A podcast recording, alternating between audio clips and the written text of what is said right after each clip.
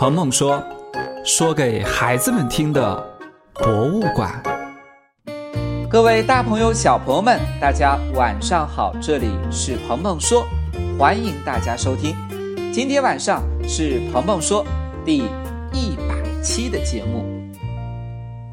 古代时，船在航行时，可以借助风的力量、水的力量来提供动力。当然了，也可以使用船桨来划船，或者用长篙来撑船。那怎么控制船行进的方向呢？这就需要借助位于船尾的一个小构件了，它的名字叫做船舵。可不要小瞧那片小木板，它的发明可是我国古代先民对人类造船文明所做出的巨大贡献。今天的鹏鹏说，我们就给小朋友们讲一讲。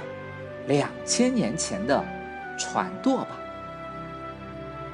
早在新石器时代，远古的先民们啊，就发现并且利用了木材的浮力，制作出了简单的船只，用来捕鱼，或者是远行等等。但那是因为造船技术并不发达，船只的体型不怎么大，所以呢，依靠船桨或是长篙。就可以控制行进的方向了。但是到了两千多年的秦汉时期，船呢变得越来越大，尤其是在风大浪急的海上行船时，原来的方法就很难再控制船的方向了。于是，船桨慢慢的变化，船舵就渐渐出现了。船舵其实就是位于船尾的一只大桨，人们把它固定在船的身上，然后利用杠杆原理，通过转动这个大桨长柄的位置来带动水下的桨片，从而调节和控制船只行进的方向和路线。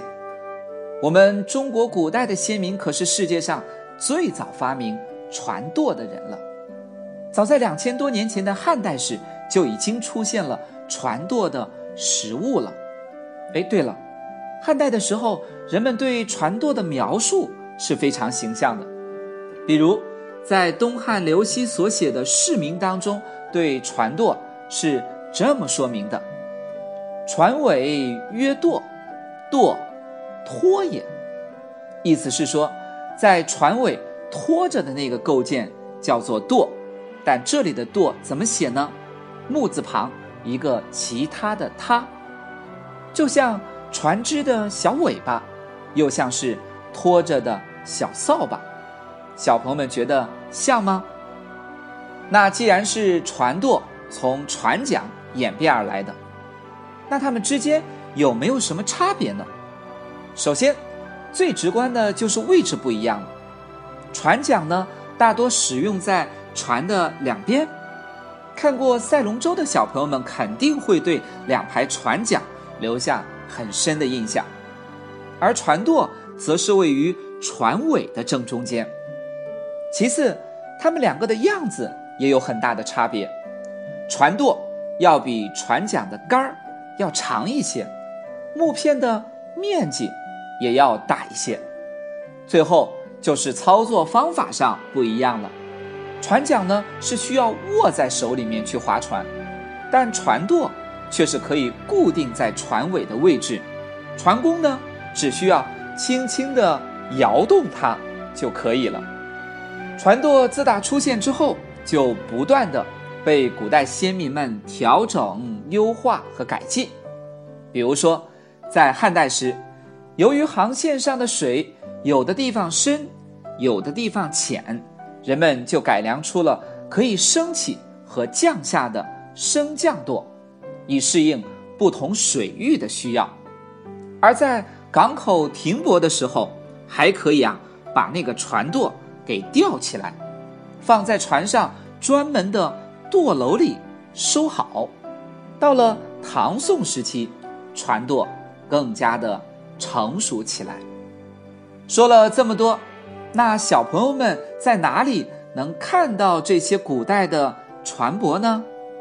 在国家博物馆古代中国基本陈列的展厅里，就有一艘陶船的模型，是东汉时代用来随葬的一件器物。看来这位墓葬的主人啊，生前应该是个从事水上贸易的人了。在这艘陶船的船尾，就有船舵的形象，给我们认识两千多年前汉代的造船技术提供了非常重要的资料。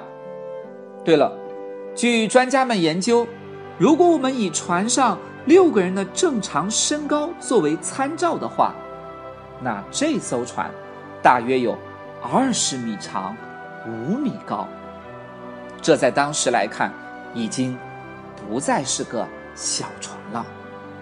很多港口古城的博物馆当中，都有收藏古代船只的相关文物，比如。